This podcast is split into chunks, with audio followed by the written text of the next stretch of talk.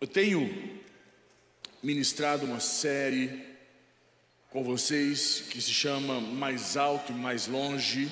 Eu tenho falado um pouco sobre esse contexto com vocês. Eu tenho. Eu, eu creio fielmente que o que Deus tem para nós, o que Deus tem para as nossas vidas, está muito além do que nós temos capacidade de pensar ou imaginar é, como a palavra dele diz: Eu é que sei os pensamentos que tenho a vosso respeito.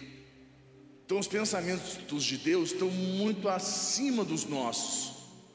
E qual é a condição, qual é a maneira que nós temos de alcançar, de chegar neste nível de pensamento que Deus tem para nós? Como é que eu consigo alcançar isso se não é pela fé? Por meio da fé. O âmbito da fé que me faz conseguir alcançar esta mentalidade de pensar como Deus pensa a meu respeito.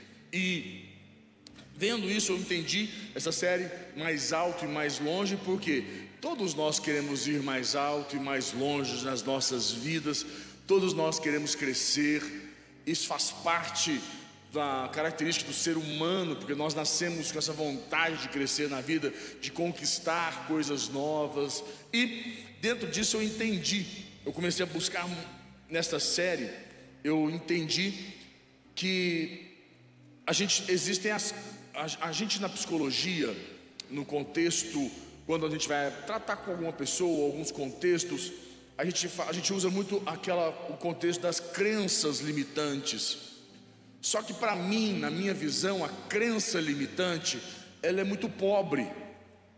Quando se fala de crença limitante, ela é muito pobre, ela é muito natural, muito, é, é, como se diz, muito humana, está muito no âmbito emocional, crença limitante, porque vem de questão de família, ah, porque lá na minha casa, porque lá na minha família, porque eu aprendi assim na casa do meu pai, porque lá na minha cidade, porque o meu, a minha tradição, a minha cultura, entra muito nesses contextos quando se fala de crenças limitantes. Eu acho muito pobre, porque está muito na região emocional do ser humano, natural. E nós temos que ir para o âmbito da fé. E o âmbito da fé fala de certezas e convicções, não de crenças limitantes. Fala de certezas e convicções. Se nós destravarmos as certezas e as convicções li, que limitam você, crenças já foram no bolo, já estão no pacote. Então, não, mas quando a gente está em consultório, tratando com alguém que não, não, não entende esse âmbito de fé, a gente, a, a gente conversa e fala sobre esse contexto da crença para destravar a pessoa, ajudar ela. Mas eu gosto muito do contexto das, das certezas e convicções que nós temos que romper na mente da pessoa, na vida das pessoas, porque a gente entra no âmbito da fé, aonde a gente precisa romper. E a certeza e as convicções é, atuam poderosamente na mente do ser humano. Eu, eu, eu entendo, compreendo na minha vida que a gente quer romper, quer crescer. Hebreus 11, versículo 1 fala sobre isso. Hebreus 11, 1, ele entra e fala que a fé é a certeza das coisas que se esperam, a convicção de fatos que não se vê, se não vê. Então, quando você atua, quando você entra e começa a trabalhar o âmbito da fé da pessoa, e você vai trabalhando as certezas e as convicções dela, você consegue vai, vai rompendo e você vai alcançando o que? Uma visão mais ampla daquilo que Deus quer para a sua vida, daquilo que Deus quer construir na sua vida. Enquanto existem certezas e convicções falsas na tua vida, certezas e convicções que foram postas dentro de você e elas não foram tratadas, você ainda se torna uma pessoa com uma visão limitada acerca de como Deus te vê como Deus vê você. E você quer ir mais alto, você quer ir mais longe, mas tem uma limitação, porque você não, acredita, você vê um desafio, você tem vontades, você tem sonhos, Você quer crescer na vida, mas você nunca, você não se enxerga, você não consegue enxergar que é possível, que existe a possibilidade, porque você está debaixo de uma mentira, de uma certeza e uma convicção que foi instalada no teu coração, na tua mente, que rouba você.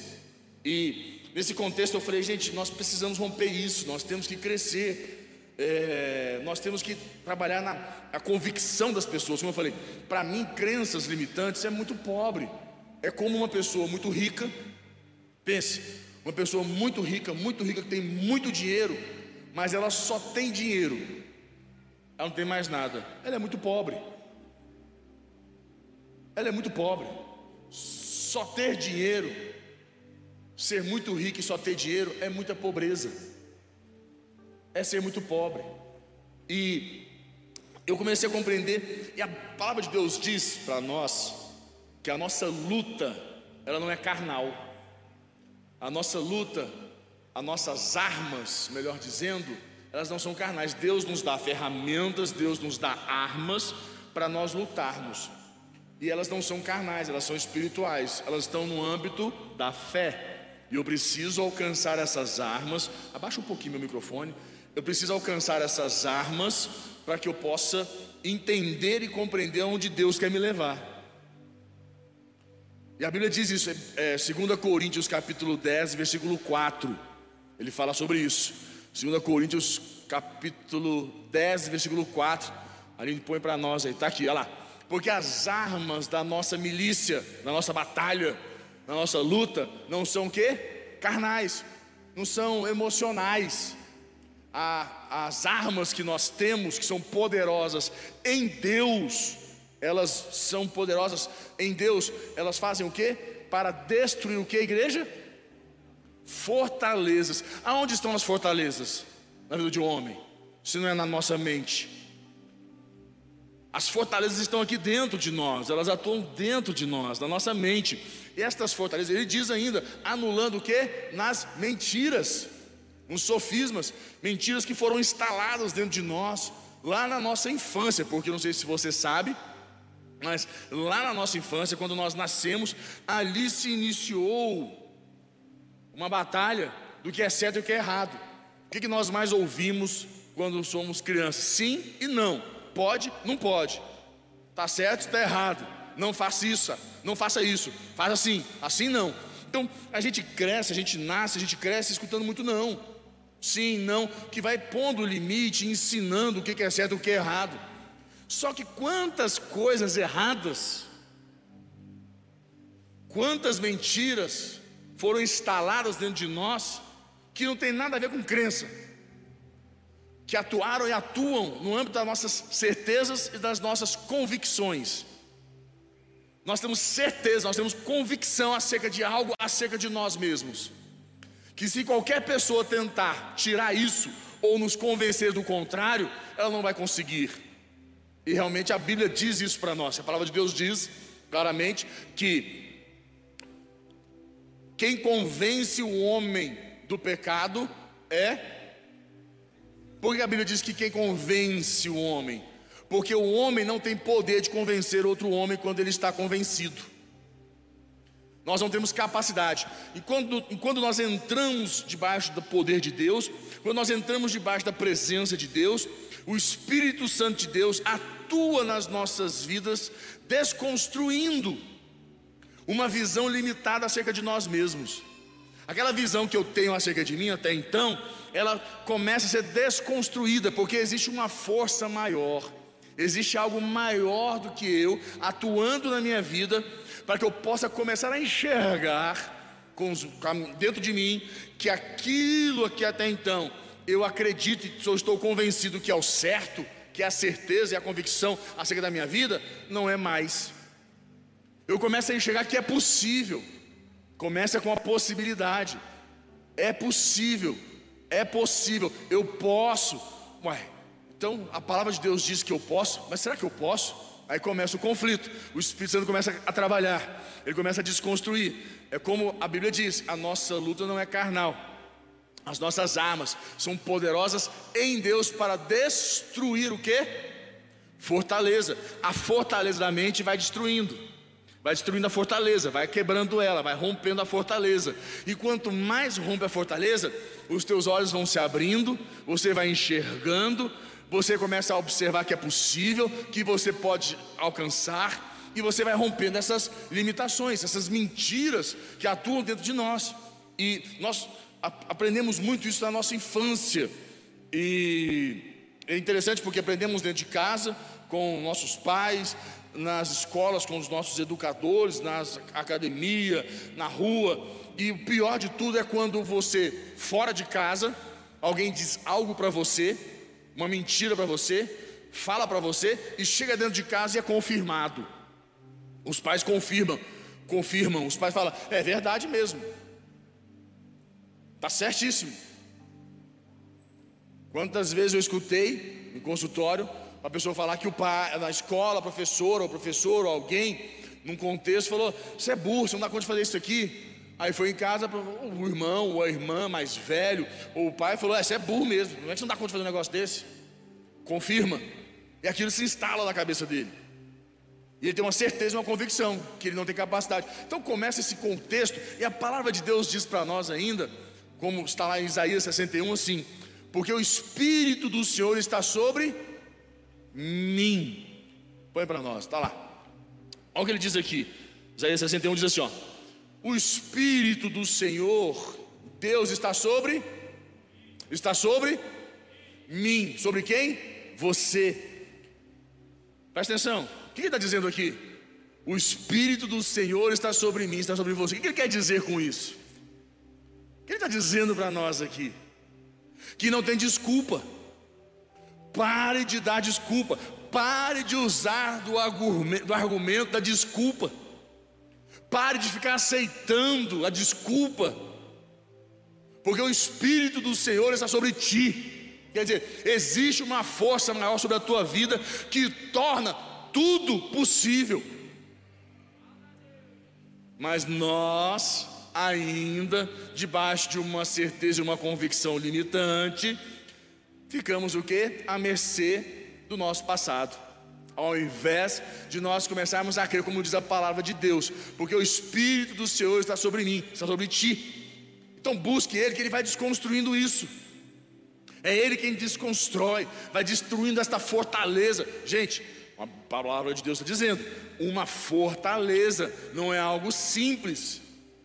Você consegue compreender o que é uma fortaleza? Algo teoricamente impenetrável, algo completamente é, resistente, mas debaixo do poder de Deus se torna possível atuar, desconstruir, ou melhor, como diz, destruir, porque tem o poder do Espírito Santo. Então aquilo começa a ser construído, como a palavra de Deus diz aqui para nós. O Espírito do Senhor está sobre mim, porque o Senhor me ungiu. Há uma unção de Deus sobre a tua vida. Ele diz assim: Porque o Senhor me ungiu para pregar boas novas aos quebrantados. Aí você pensa, mas pô, eu não fui ungido, poxa, eu não fui ungido para pregar as boas novas. Como que não?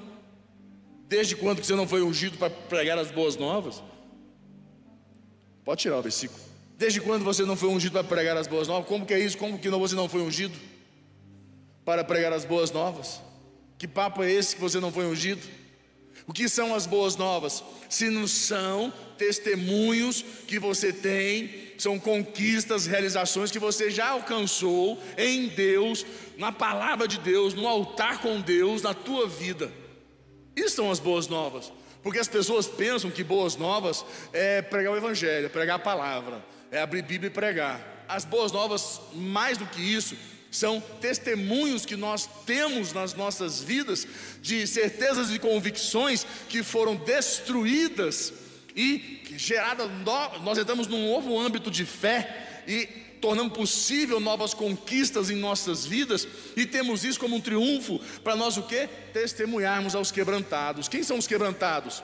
Pessoas que estão carentes, necessitadas, Pessoas que precisam também desse mover do Espírito em suas vidas, dessa unção de Deus, para desconstruir as suas certezas e convicções limitantes da sua vida. Então nós temos que entender, e ele diz aqui para nós assim: porque o Senhor me ungiu para pregar boas novas aos quebrantados, enviou-me a curar os quebrantados de coração, curar os quebrantados de coração. Como é que eu vou curar um quebrantado de coração? Como é que você cura um quebrantado de coração? Uma pessoa que está com o coração partido, quando você coloca fé no coração dela, quando você torna possível no coração dela aquilo que até então destruiu ela ou tornou ela completamente enferma, e você fala: tem condição de você mudar essa realidade porque é possível. Ele vai falando aqui a proclamar, escuta, proclamar a libertação aos cativos. Proclamar a libertação aos cativos, olha o que ele diz ali: a proclamar a libertação aos cativos e a pôr em liberdade os algemados. O que seria isso? A proclamar libertação aos cativos. Onde é que está o cativeiro de uma pessoa? Aonde? Aonde é o maior cativeiro das nossas vidas? Se não é na nossa mente do que nós até então aprendemos que nós não, ou nós não aprendemos, ou não fomos é, desafiados a acreditar que, que é possível. Os, nós estamos cativos na mente a proclamar, olha o que ele diz para nós aqui, igreja: libertação dos cativos e pôr liberdade os algemados. O que é uma pessoa algemada? Uma pessoa que está lá presa a uma algema, ele enxerga, ele tem um sonho, ele tem uma visão, ele deseja, mas está preso, não pode, está algemado, não, tem, não pode ir. Eu estava contando mais cedo, nós vamos, há, tem 16 anos que nós vamos no Mato Grosso do Sul, na fazenda de uns amigos nossos, são pastores de lá, é, pastor José Adolfo e a Nerinha, tem 16 anos que nós vamos lá todo ano, e ele tem criação, ele tem, um, ele tem uma, uma criação de gado, e também lavoura. Ele faz essa agropecuária e eles plantam muito e tem o gado, e tem um gado especial, um gado chamado gado de cocheira, que eles chamam. Gado de cocheira que é um gado que fica fechado, como diz ele. Eu falei, Zé, por que você mantém esse bicho dentro de um cercadinho e tem só um, um pastinho pequenininho, uma coisinha menor, bem pequena para ele poder caminhar? Ele falou, Lucas, não só isso. Quando esse boi esse touro vai sair para fora aqui para dar uma passeadinha, tomar um solzinho, é o seguinte: você tem que mandar o funcionário na frente, olhar o chão, e ele vai olhando o chão todinho, vai pisando, vai olhando, porque se tiver um buraquinho e aquele tourinho bater, entrar o pezinho e quebrar a patinha, eu estou falando de milhões. Eu falei, mas como um touro desse com uma tonelada e quatrocentos, uma tonelada e quatrocentos tamanho do touro, se ele quebrar a patinha, ele vende em média de 500 a 700 mil doses de sêmen a 70 reais, 50 reais. Quanto é que dá isso? Aí quebra a patinha porque foi aqui andar. Eu falei para ele: você não deixa no pasto? Ele falou: você está doido? É um bicho desse tamanho, 1,4 kg, é, 1.400 quilos. Sai correndo aí, trupica, cai no chão, sei lá, pisa num buraco, quebra a patinha. Eu estou enrolado tem quatro na, na, na, central, mais três, na, quatro, cinco na fazenda, outros em preparo, aquela coisa toda. E é interessante porque você chega lá, um touro, é um, é um monstro de um touro. É nossa, gente, mas pense, eu tenho 98 quilos, são quase 15 homens como eu, são 14 homens e alguma coisa. Imagina 14 de mim, é o tamanho daquele bicho, 14. Aquele monstro, aquele touro, é um, um monstro, um touro. Só que sabe o que é o mais interessante? Ó, o corte é menos, dá uns 10. Dá uns 10 corte. Nós juntar você, o corte, o Malafaia e o Sam, já quase chegou lá. Aí eu tava, eu tava, aí acontece, gente, mas bicho é grande. Olha só, olha a moral da história. Eu tô lá. Ele pega o touro, põe um cabrestozinho nele, uma cordinha fininha, Pega uma cordinha, põe, puxa o tourinho para fora, amarra o touro. Eu estava me lembrando, na, na, madeira que fica ali na frente, uma madeira. Amarra ele ali, dá um nozinho. E vai para dentro, o, o, o, peão limpar. Dá uma limpada lá dentro, checar se não tem cobra, se não tem alguma coisa, e dá uma limpada. Ok. Aí eu olhei para aquele touro, tirei foto com o touro, que é, é, é um monstro, um touro. falei, Zé, mas que troço grande, pai, é um monstro, um, um, um touro, uma estrutura. Ele falou, rapaz, e esse touro não sabe a força que ele tem. Se ele puxa, se ele puxa aqui essa, essa madeira, se ele arranca aqui, ele arranca essa madeira, arranca isso aqui, ele quebra tudo, arranca tudo. A força desse touro é algo excomungal, é fora da condição do seu entendimento. É um troço de doido, a força desse bicho. Amarrado com uma cordinha numa madeirinha. Eu falei, não é possível. Ele falou: se ele puxar aqui, ele arranca tudo. Mas quando ele amarrou, ele ficou lá uma hora de frente com o negócio, amarrado, sem mexer. Isso é uma pessoa, eu pensei, moral da história, pensei, somos muitas vezes nós, algemados. Existe dentro de você uma força gigantesca, algo dentro de você muito maior do que você, mas você está cativo, algemado, aprisionado, como esse touro. Uma potência enorme, porém sem nenhum resultado, porque você está preso aqui. Eu falei, meu Deus, que impressionante aquilo. E aquilo me impressionou. Então, Lucas 4,18 também, põe para mim, Lucas 4,18, olha como ele diz aqui, Lucas 4,18, olha só, ele fala assim: O Espírito do Senhor está sobre mim, pelo que me ungiu para evangelizar os pobres. Aí você pensa, pobre é pessoas que estão em estado de pobreza. Não, filho. Lembra, você pode ser a pessoa mais rica do mundo. Se você só tem dinheiro, você é pobre. Enviou-me para proclamar libertação aos cativos. Como é que você proclama libertação a um cativo? Como é que você fala para um cativo ser liberto? Se não é você contando para ele como você era, como você pensava, como você vivia e o que você se tornou, porque o poder do Espírito que está sobre ti tornou possível novas realizações na tua vida. Se não é assim, ele diz ainda: e restauração da vista aos cegos. Eu te pergunto: quem é o maior cego? O maior cego é o que não enxerga ou o que não quer ver? Fortalezas que precisam ser destruídas, certezas e convicções que existem na mente do homem. Aí ele fala aqui ainda: para pôr em liberdade o que? Os oprimidos. O que é uma pessoa oprimida, igreja? Se não é uma pessoa que sonha, uma pessoa que tem desejos, mas infelizmente ela não acredita que é possível. Ela fica oprimida. Ela enxerga pessoas conquistando, ela observa pessoas é, crendo, é, vivendo, realizando. Ela olha para o outro, mas ela fala para mim: impossível, nunca serei, nunca vou dar conta, nunca vou conseguir, porque para ela não é possível.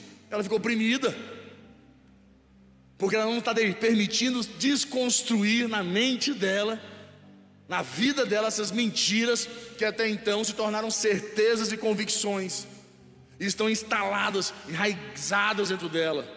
E eu estava contando mais cedo, eu fui contar um pouco da, da história, uma, uma, algo da minha vida. Essa história é complicada, né? Te falar. Mas vamos embora, vamos embora mais uma vez. A maioria de vocês já conhecem eu vou contar porque alguns não conhecem, mas eu vou contar de novo. Na primeira série, quando eu estudava na primeira série, eu me lembro direitinho, estava eu lá, menino, já era grandão, estava lá na primeira série, na filhinha, antigamente era assim, ficava na filhinha, aí chamava, a gente ia andando e entrava para a sala. Aí tinha lá a primeira série, segunda série, terceira, é, o pré, o jardim, os pititim, e nós lá, e eu entrava para minha sala, primeira série, ok. Passou o ano, estudando, tudo ok, terminei o ano. Não esqueço o dia, estava na sala de aula, minha mãe chega, final do ano, estava eu aqui, minha mãe e a professora. Minha mãe vira para a professora e fala assim: a professora tinha é, entrado em recuperação, aquelas recuperação, como é que fala? Inverno, verão, outono, né? tudo que tinha por direito de recuperação entrava. Mas no moral da história, chegou ali, a professora falou que eu tinha passado nas provas. Eu passei, eu estudei e passei nas provas. Mas a minha mãe virou para a professora e falou o seguinte: Eu quero que ele repita, você quer que você reprove, e ele vai repetir o ano. Eu olhei para minha mãe assim, me assustado, cutuquei e falei, mãe, mas eu passei. Ela, não, se você não não está apto, você não, você não, você está, você, você tá muito fraco, você precisa fazer de novo. Falei, não, mas a professora contestou com ela. Falou, não, mas ele passou, tá ok, tá aprovado.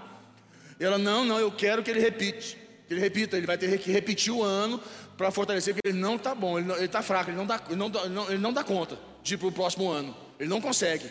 Ele vai, ter, vai dar trabalho. Não quer que ele faça de novo. Eu falei, mas mãe, não sei o que. Ela, cala a boca, não tapa para a orelha logo, né? Sabe como é que antigamente era assim? Dá um puxão de orelha, você fica assim meio que, opa, opa, aquele negócio. Aí ali já ficou, e eu, beleza, até então tudo bem. Passou ali, entrou o ano seguinte, eu comecei o ano, aí eu chego eu nas filhinhas, primeira série de novo, os meus amigos todos na filhinha da segunda série, meus amigos todos lá na segunda série, desde o pré, primeira, eles foram para a segunda e eu fiquei na primeira. Estou eu lá, sozinho, e começou o quê? Aquele negócio, você sabe, um começa a olhar, começa a rir. Eles, na hora do recreio, não brincavam mais comigo porque não tinha mais amizade. Eu tinha que ficar com os meninos da primeira série, eles não queriam mais ficar comigo. Aí começou aquele negócio, aí ia para a filhinha da sala para poder entrar. Eles começavam a rir, a ficar brincando. Aí o pau cantou. O que aconteceu? Eu comecei a bater num, bater no outro, espancar um, aí começou a confusão, aí virou, aí virou conflito. Moral da história, fui convidado a ser retirado da escola né, me convidaram a se retirar da escola. Aí eu saí dessa, aí fui para outras, fui convidado a me retirar. Afinal das contas, eu saí de quatro escolas. É, fui convidando e saindo de escola em escola. Né, quatro escolas eu fui convidado a me retirar. Eu não fui expulso, tá? Só para deixar bem claro para todo mundo aqui, eu só fui convidado a me retirar. E fui retirado da escola. Eu saí e então eu fui para terceira, quarta série, repeti terceira, repeti quinta, repeti sexta, repeti sexta de novo, repeti sexta de novo, até que eu falei, quer saber de uma coisa? Eu não nasci para esse negócio, não sirvo para essa parada não. Parei de estudar na sexta série. Tinha 16, 17 anos, falei, parei de estudar, falei, não sirvo para isso, não sirvo para estudar, não tenho capacidade, eu sou burro mesmo, meu negócio é outro, esquece, não vou estudar. Não estudei mais, parei, sexta série eu parei de estudar me converti. Vim para a igreja, comecei a dar, a dar célula e começou a bater aquela situação. Que sério que você, você, você é formado? Você tem curso superior? Você fez faculdade? Você parou de estudar? Você, você fez segundo grau? E eu tinha o quê? Sexta série. E eu falei, meu Deus, lá vou eu ter que fazer um supletivo para poder pelo menos falar que eu terminei o segundo grau. Fui para o supletivo, terminei o supletivo, está lá, pendurado na minha sala. Missão cumprida. Terminei, encerrei, porque eu tinha vergonha de ir numa célula, eu conversar com as pessoas e falar que eu era o quê? Um líder, mas eu não tinha nem o segundo grau, eu ficava com vergonha. Eu falei, eu preciso estudar, terminar esse troço. E fui. Eu queria, aí eu tinha uma empresa, negócio, a empresa faliu, quebrei, fiquei duro, era novo tinha 22, 21 anos, 22 anos, passei maior perrengue financeira. Aí eu falei, que sabe uma coisa, eu vou estudar. Fui conversar com meu pai, vou fazer uma faculdade. Na época o meu líder falou, faça faculdade, vai estudar. Falei, vou fazer uma faculdade. Fui para a faculdade, é, fiz prova em nove faculdades em Brasília, não passei nenhuma. Nenhuma. Eu falei, eu encontrei com um amigo meu na segunda faculdade que eu fui fazer a prova. Encontrei com um amigo meu Aí nós combinávamos de fazer as provas juntos, é, escondidos dos outros amigos para eles não saberem que a gente estava tentando fazer, fazer faculdade. Moral da história, nós não passamos em nenhuma, nós dois. Aí eu descobri uma faculdade em Brasília que você passou na porta e eles botavam você para dentro. Eu falei, é essa, fui lá, fiz a prova, passei nessa e entrei. Pronto, eu e ele. É, nós começamos a faculdade na época de administração. E eu Pedi para meu pai que eu não tinha condição financeira, estava numa situação financeira muito complicada. Eu falei, pai, me ajuda a pagar. Meu pai me pagava 50% só da faculdade, porque para ele, ele falou assim para mim, Lucas, você vai fazer faculdade? Eu falei, pois é, pai, não tem jeito. Ele falou, você tem certeza? Uma família de empresários, todo mundo, você vai fazer faculdade. Eu falei, pai, eu não tenho o que fazer. Eu tenho que fazer alguma coisa. Ele falou, tá, eu te ajudo, te dou 50%. Mais que isso eu não dou. Aí eu falei, caramba, como é que eu vou fazer a faculdade? Como é que eu vou dar conta desse negócio? Aí eu falei, vou começar. Comecei a faculdade, fiquei um ano, não dei conta, era tão difícil, tão difícil, tão difícil na minha cabeça. Esse meu amigo transferiu, virou advogado, hoje é um advogado famoso, conhecido aqui em Brasília, amigo meu até hoje, muito amigo, ah, muito, muito meu, meu brother. E a gente, moral da história, ele foi, e eu queria casar, comecei a namorar a Priscila. Aí eu pensei, namorei, namorando a Priscila, sem dinheiro, sem estudo. Como é que eu vou casar com essa mulher? Como é que eu caso? Eu falei, meu Deus, estou enrolado. Ainda era filha do chefe. Eu falei, lascou, foi tudo agora. Sem dinheiro, sem condição, sem nada. Me lembro que eu saía do culto. Gente saía daqui do culto domingo à noite. E ela falava, vamos comer uma pizza. Eu falei, estou sem fome, preciso ir para casa, estou cansado. Não tinha dinheiro, não tinha nada, um desespero danado, sem condição financeira, uma vergonha. Eu tinha uma vergonha, meu Deus. Gente, eu vou contar para vocês, é cada história, cada loucura que nós vivemos. Isso é uma das, fora outras. Não, vocês não entendem, eu sei, passa. E eu não sabia o que fazer. Mas, moral da história, foi o meu emprego. Bispo do Vale me arrumou um emprego. Meu sogro me arrumou um emprego. Ele falou: Você tem curso superior? A pessoa queria. Eu falei: Não. Eu falei: Olha, se você tivesse curso superior, isso é 18 anos atrás, eu conseguiria te colocar aqui numa vaga de 4 mil reais. Mas você não tem, então tem uma vaga aqui de 870 reais. E eu casei ganhando 1.500 reais por mês. Fiquei noivo ganhando 870 e casei ganhando 1.500. Nós casamos, mudamos para São Paulo. A Priscila foi uma grande aventureira. Casamos, fomos para São Paulo, chegou em São Paulo, ela ganhava três vezes mais do que eu. E ela pagava as contas de casa. Que eu não tinha condição. Como é que eu vou fazer? Falei, mulher, é o que eu tenho, fazer o quê? E eu falei, vou fazer faculdade. Tem jeito, eu preciso estudar, eu preciso romper isso na minha vida. Porque eu pensei, é a única forma que eu tenho de trazer algum recurso para casa. Se Deus tem projetos para a minha vida, profissionais, empresariais, vai acontecer, mas até então, a única forma que eu enxergo.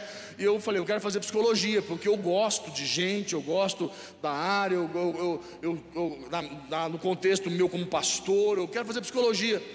Aí eu falei com meu sogro na época, com, meu, com o que eu ia fazer psicologia, ele olhou para mim e falou: Psicologia? Eu falei: É, fazer psicologia. Ele, você tem certeza? Eu falei: Ué, qual o problema? Ele falou: Não sei, você vai fazer psicologia? Eu falei: É, psicologia. Ele, mas pensa bem, você é desse tamanho assim, sabe? Ah, esse seu jeito, seu estilo, fazer essa coisa sensível, sabe? Psicologia. Falei, pô, mas qual a discriminação com a situação? Falei, falei pô, que, que coisa, que maldade comigo. Eu falei, falei bispo, é. Ele, não, a, a, a, minha sogra, a bispa Lúcia já entrou falou, não, é isso mesmo, faz psicologia, é muito bom. Qual o problema, Robson? Qual o problema, Robson? Ele, não, nada, é porque, eu não sei, o Lucas, né, administração, uma coisa assim, sabe, na área, sei lá, não tem muito a ver psicologia. Aí eu falei, uai, Aí ficou aquele clima, aquele negócio, ela vai fazer psicologia assim, é muito bom, por que não? Aí falou do nome de vários psicólogos famosos e tal, eu falei, tá aí, vou fazer esse negócio. Fui na faculdade, aí começou o processo. Que até então, na nossa cabeça é assim, vou para a igreja, estou com Jesus, o Espírito do Senhor me ungiu, eu estou debaixo da unção de Deus, eu tenho o Espírito Santo, e eu vou para fazer a, a prova e não estudo, não faço nada. Aí não vai, né? Aí que é demais. Não, fui lá, peguei a matéria, estudei, fui fazer a prova na faculdade, passei na prova da faculdade em São Paulo, entrei, comecei a fazer faculdade de psicologia. Todo santo dia, não era uma vez por semana, ou de vez em quando, ou uma hora ou outra, todo dia, quando eu acordava, quando eu estava na faculdade, principalmente quando eu, eu ia mal numa prova ou reprovava em uma matéria, tinha que fazer de novo. Eu, lembro, eu pensava, eu não nasci para esse negócio, eu tenho que largar esse troço. Eu não dou conta, eu não dou conta. Todo santo dia, foram mais de cinco anos, todo santo dia, eu falava, eu não vou dar conta desse negócio, eu vou desistir. Quando entrou nas épocas, gente, era desesperador aquela desconstrução daquela certeza e aquela convicção que foi formada lá na minha primeira série, que eu não tinha capacidade para estudo. Eu tinha que romper aquilo, destruir aquilo todo santo dia, porque nós pensamos assim: ah, mas eu entrei debaixo do poder do Espírito, pronto, acabou. Não, o Espírito Santo foi, morreu, acabou, rompeu. Não. Lembre-se, o Espírito do Senhor está sobre mim. Quer dizer, existe uma força maior que torna possível o meu esforço se tornar realidade. Aí todo dia tinha o quê? Se esforçar. Todo dia. Quebrando, destruindo na minha mente, todo santo dia, todo santo dia. A Priscila foi uma maior incentivadora da minha vida, minha sogra, até o meu prof, meu líder na época me incentivou. Era uma luta toda semana aquele negócio. A Priscila entrou na faculdade, nós fazíamos juntos. Ela morreu de inveja, né? Óbvio. Quando ela viu que eu ia fazer psicologia, ela não aguentou, foi atrás. Foi lá me vigiar. Ela entrou, fez junto comigo, me incentivava. Aí ela ficou grávida do Davi. Aí eu fiquei sozinho. Ai, que desespero para que troço sozinho sem ela, porque era mais difícil ainda sozinho. Mas eu continuei. E está lá. Cinco anos, passaram seis anos, eu tive que trancar aqui em Brasília, que a gente veio embora, a, o lance da, do horário, da noite, algumas coisas que eu tive que mudar. Moral da história, terminei a faculdade, formei psicólogo, já fiz pós-graduação, já estou habilitado, coisa andou. Até então, uma crença na cabeça? Não uma certeza uma convicção que eu não tinha capacidade, que era impossível. Era impossível. Mas eu formei e vou te dizer mais. Eu me lembro ainda, eu tenho muitos amigos hispanos, muitos amigos da área é, que são, ó, vai vir para a conferência. A gente chamou o Palmer, que é um amigo meu de que é do México. Chamei ele para vir para a conferência. O Palmer, é, é, nós temos o Chep que mora em Miami, temos o José Maiorquim está em San Diego, hoje está em Orlando, está em Miami também. Tem o Sérgio Ornung. Eu tenho muitos amigos hispanos, amigos, a gente conversa, temos um grupo. E esses amigos, e a Bispa Lúcia um dia veio para mim e falou assim: vai fazer espanhol, você precisa falar espanhol. Aí na hora o quê? Eu não, tenho, eu não dou conta, eu não consigo. Aí eu falei, eu consigo, é possível, eu consigo, eu consigo, eu consigo. Entrei numa aula de espanhol, fiz dois anos de espanhol com uma professora aqui em Brasília, muito top, minha professora. E hoje eu falo espanhol fluente, eu prego espanhol. Semana passada eu fiz uma pregação para a igreja da Argentina. Toda vez que tem evento, o Gaston me pede, eu fiz uma pregação, mandei para ele. Já preguei na igreja do Cash Luna é, por vídeo, conferência. Preguei na igreja do José, preguei na igreja do Sérgio. Já preguei nas igrejas em espanhol. Por quê? Porque eu permiti tornar possível as minhas certezas, as minhas convicções serem destruídas e Deus construir novas certezas e convicções baseadas na fé.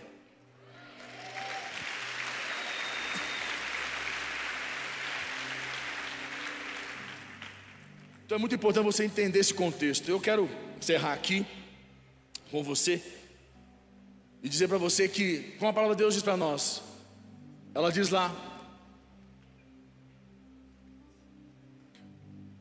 2 Coríntios 10, 4, que as nossas armas são poderosas em Deus, em Deus, para destruir as mentiras as certezas e as convicções que querem nos impedir.